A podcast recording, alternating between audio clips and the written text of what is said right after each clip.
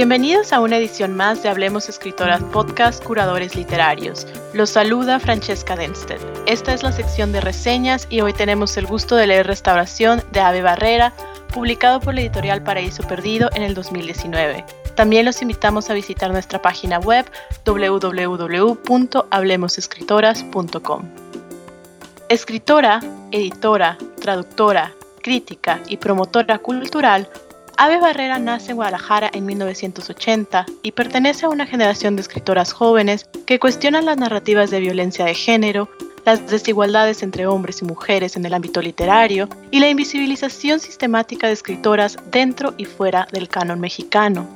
Si bien es cierto que desde mediados de la década de los 80, con el auge editorial de escritoras como Ángeles Mastreta y Laura Esquivel, el auge de los estudios de género y de la creación de espacios como el Taller de Teoría y Crítica Literaria Diana Morán, los cuales se acercan a la literatura desde una perspectiva de género, se ha tratado de visibilizar los procesos misóginos y sexistas dentro de la formación de los cánones literarios.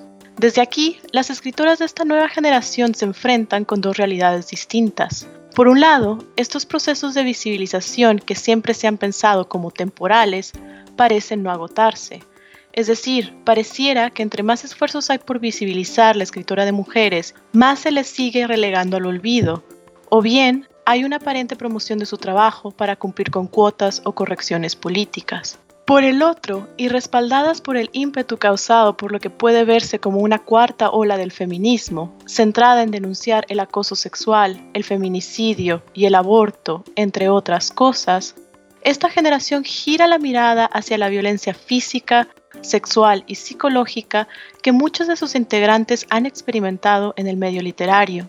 Dentro de este gran movimiento, muchas escritoras han encontrado en la literatura una forma de activismo, reconociéndose a sí mismas y su actividad literaria como feminista.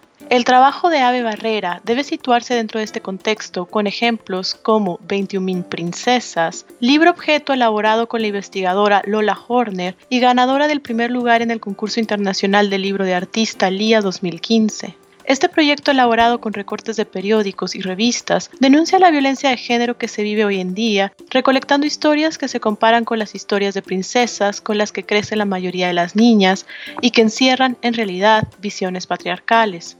Barrera coordina también la colección Vindictas, publicada por la Universidad Nacional Autónoma de México, que reedita obras de autoras que han sido relegadas al olvido por diversos motivos, en mayor o menor medida relacionados con estructuras patriarcales. En esta misma línea escribe su novela Puertas demasiado pequeñas, Universidad Veracruzana, 2013, y su segunda novela Restauración, Paraíso Perdido, 2019 ambas novelas galardonadas con premios literarios, la primera con el latinoamericano de primera novela Sergio Galindo y la segunda con el LIP en el 2018. Algo que pensar es que en diversas ocasiones novelas escritas por mujeres que han sido distinguidas con premios como por ejemplo el Javier Villarrutia son luego olvidadas, un ejemplo de esto es El lugar donde crece la hierba de Luisa Josefina Hernández, Universidad Veracruzana 1959 y UNAM 2019, libro precisamente reeditado por la colección Vindictas y del cual Barrera se pregunta en el prólogo, ¿por qué el canon de la narrativa mexicana parecía haberse olvidado de ella? ¿Me iría a pasar lo mismo a mí, a nosotras, si es que llegamos a su edad, si es que escribimos más de 10 novelas? Si bien esta pregunta está detrás de toda escritura de Barrera, me gustaría enfocar esta reseña en otra pregunta central que la autora mexicana se hace en su libro Restauración. ¿Cómo es que debemos leer a los escritores y a los libros que nos formaron, por algunos de los cuales sentimos cariño y admiración, aunque por otros no tanto, cuando estamos conscientes de la violencia de género que ejercieron estos escritores tanto en su escritura como en su persona pública y privada? Concretamente, Barrera toma el caso de Salvador Elizondo y su novela canónica Farabeu, publicada en 1965 por la editorial Joaquín Mortiz. No es momento de entrar en detalles sobre Farafeuf y para aquellos que han leído la novela saben que el libro rehuye explicaciones y cualquier afán de síntesis, puesto que en esta novela se narra un instante desde distintas perspectivas, instante que gira alrededor de una fotografía que muestra el suplicio de los mil cortes para después dejar ver a un doctor y una enfermera recreando el suplicio como juego erótico. Elizondo forma parte de la generación de escritores mexicanos a la que pertenecieron Juan García Ponce, Inés Arredondo, Tomás Segovia y Huberto Batis, entre otros, que coincidieron en la representación del erotismo como una práctica estética que desvía la atención del lector del significado de las palabras para entregarse a un momento de placer que se despierta a través de escenas de violencia, tortura y erotismo, donde el hombre es el victimario y la mujer la víctima. En la experimentación literaria, Elizondo propone otras formas de lectura a través de un erotismo que entiende a la mujer como simple objeto de deseo y repositorio de violencia, misma que el autor llevaba inclusive a su vida personal. En su autobiografía Precoz, por ejemplo, Elizondo describe las golpizas que supuestamente le propinaba a Michelle Albán, una de sus parejas, es desde su alarde de esta violencia de género que construye su figura de intelectual y su propio mito de genio, como bien apunta la académica Emily Hind en su libro Dude Lit, University of Arizona Press, 2019. El diálogo que Restauración realiza con Farafeu inicia con la referencia a la foto de la sentencia de muerte por mil cortes para después contar la historia de Min, una joven restauradora que se desvive por mantener su relación con Suri, un fotógrafo inmaduro y machista que parece sufrir de ataques de ansiedad y ser sobrino del doctor de Farafeu. Suri le invita a restaurar la casa de su tío Eligio, y es entonces cuando la historia de Min pasa a intercalarse con la historia de Gertrudis, esposa de Eligio, y Oralia, la empleada doméstica. A lo largo de la novela y a través de una temporalidad desfasada, donde el pasado y el presente no están del todo claros, los personajes femeninos de Barrera se detienen a escuchar los momentos en que la mujer que viste de enfermera para representar el burdo artificio de un ser que siente placer en el daño, la viva imagen de la abnegación, el papel de la que somete su cuerpo al suplicio y el corazón al olvido, para después reparar el daño de dicha abnegación y pasar a dejar de ser objeto. En contraste con los personajes femeninos, los masculinos pecan de una simplicidad irónica, son machistas atormentados que pretenden ser genios incomprendidos cuando en realidad carecen de complejidad emocional y dependen totalmente de las mujeres con las que se relacionan. Es este uno de los primeros guiños restaurativos que Barrera hace para referirse a cómo la literatura mexicana se ha acercado a los personajes femeninos bajo la mirada masculina que tiende a simplificarlos como meros objetos seductores, como en el caso de Aura de Carlos Fuentes e Inmaculada o Los placeres de la inocencia de Juan García Ponce, referencias que aparecen en el libro. Barrera parte de esta simplificación para construir personajes femeninos dueños de su subjetividad, una que además rearticula precisamente el binarismo objeto-sujeto. Dice Min, podía sentir cómo se iba apoderando de mí la pesadumbre, acompañada del consabido reproche de no ser suficiente, de que sin importar cuánto me esforzara, nunca sería suficiente, nunca empataría con la medida de su deseo. Le busqué el rostro para decírselo, pero él estaba fuera de sí, y temí que se sintiera frustrado, que se levantara y se fuera y no volviera a verlo nunca. Así que lo dejé abrirse paso entre las mantas y los obstáculos, que se sirviera de mi cuerpo como autómata, como quien llega a su casa, abre el refrigerador y se empina la botella de jugo directo de la garrafa. Concedí. ¿Es Min una mala feminista por conceder ser objeto de deseo? Somos barrera y nosotras mismas malas feministas por conceder que Farafeu y otros textos que promulgan la violencia de género pueden ser geniales sin dejar de ser problemáticos. La novela de Barrera no aventura una respuesta, sugiriendo que no hay una respuesta concreta que pueda ser aplicable transversal y temporalmente a todo. La restauración es una labor de escucha, dice la narradora y continúa.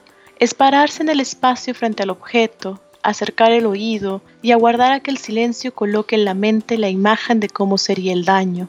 Bien lograda, la restauración es ir en contra del avance natural del caos y el olvido, es contradecir a la muerte al reconocer su paso, abrir la puerta y dejar que atraviese, que cohabite con nosotros. Restaurar es fabricar un bello fantasma.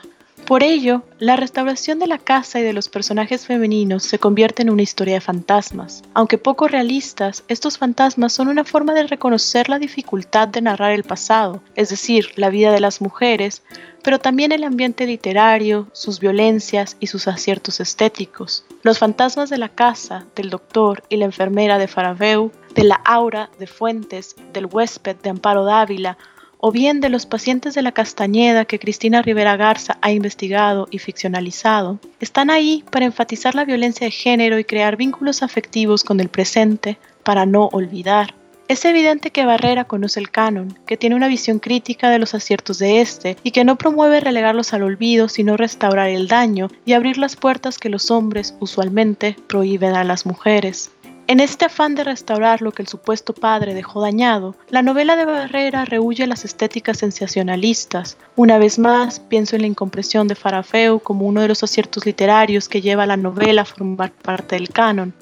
Para prestar atención al significado de las palabras, para construir una historia donde todo tenga un significado y la reacción del lector sea querer sumarse a los procesos restaurativos que nuestro presente demanda y no entregarse simplemente al placer estético.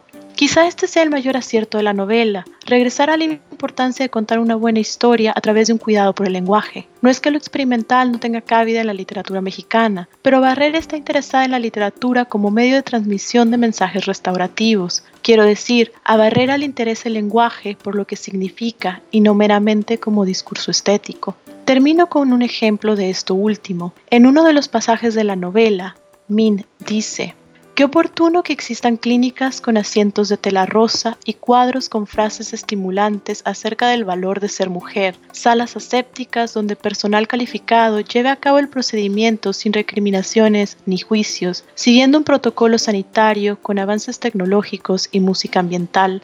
La recepcionista me entregó un tríptico que explicaba los diferentes métodos y un formulario, edad, peso, fecha de primera menstruación, fecha de inicio de vida sexual, número de parejas sexuales, método de anticoncepción, número de hijos, abortos anteriores, fecha de última menstruación, ocho semanas. ¿Por qué no desde siempre fue así? ¿Por qué no así en todas partes? Saber que una pueda llegar a un escritorio, recibir indicaciones, las pastillas, vasito de plástico, glue glue y regrese pasado mañana. Procure que alguien más esté con usted. Estos son los números a los que puede marcar en caso de que algo llegara a complicarse. Tome muchos líquidos, use una compresa caliente, coma bien, caldo de pollo, con verduras, de preferencia.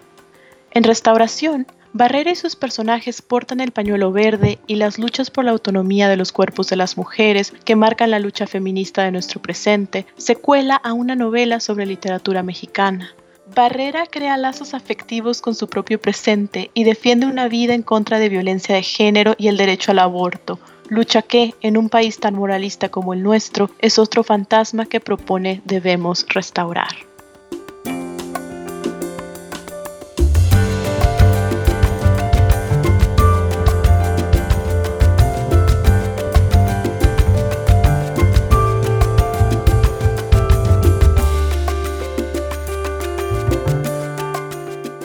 Muchas gracias por habernos acompañado en este episodio. Se despide el equipo de Hablemos Escritora Podcast, curadores literarios. Yo soy Francesca Denstedt y los invitamos a que nos sigan cada semana y a visitar nuestra página web www.hablemosescritoras.com.